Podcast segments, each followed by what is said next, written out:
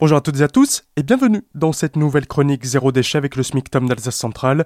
Nous sommes toujours dans la salle de bain avec Frédéric Lefebvre de l'atelier Grune et on va parler saponification à froid. Bonjour Pablo, bonjour à tous. Alors la saponification, on va déjà commencer par un petit brin d'histoire. hein. Donc les premiers savons sont repérés sur papyrus en Égypte il y a 3500 ans. Le savon d'Alep, lui si réputé, date d'environ 3000 ans. Ce sont les Gaulois qui ont découvert le savon lors de la préparation de repas sur le feu. La graisse se répandait sur le foyer, se mélangeait à la cendre, ajouté à l'eau, ce mélange donnait un savon efficace, appelé aussi la potasse. Quels sont les intérêts d'une saponification à froid? Bah, quels sont les risques déjà avant tout qu'on peut avoir avec des savons qu'on trouve dans le commerce en supermarché? Bah, En fait, c'est les ingrédients qui ne sont pas toujours euh, ben, justement bio. Trop d'ingrédients également, on ne les maîtrise pas. Un temps de séchage qui n'est pas indiqué, donc pas respecté très souvent. Donc des savons qui vont s'user euh, trop trop vite. Et donc l'idée c'est de faire soi-même son savon, donc avec moins d'ingrédients et des ingrédients qui sont plus respectueux de l'environnement et de sa santé. Oui, bien sûr, tout à fait. Les intérêts d'une saponification à froid, c'est déjà la grande richesse en glycérine qui procure une belle hydratation pour la peau. Également, euh, ils sont nourrissants hein, grâce aux ajouts d'huile et de beurre euh, qui sont sélectionnés pour les bienfaits et surtout on peut les personnaliser. D'ailleurs, le savon sur gras est à lui seul un soin avec l'ajout d'huile essentielle ou d'argile.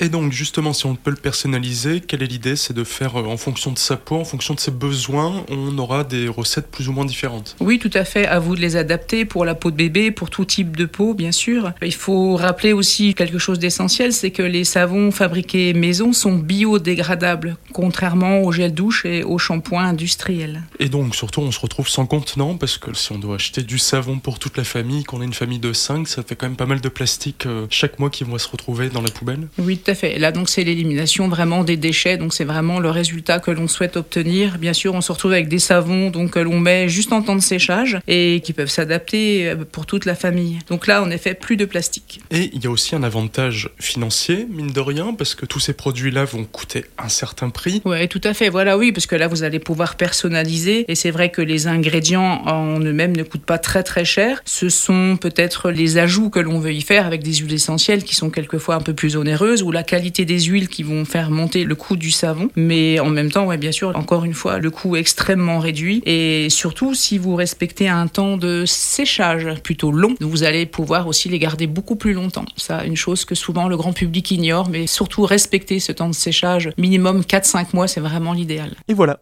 on vient de vous donner toutes les bonnes raisons pour faire vous-même vos savons et on se retrouve demain pour le processus de fabrication. D'ici là, vous pouvez réécouter nos chroniques précédentes sur notre site azur-fm.com dans la rubrique podcast Zéro déchet.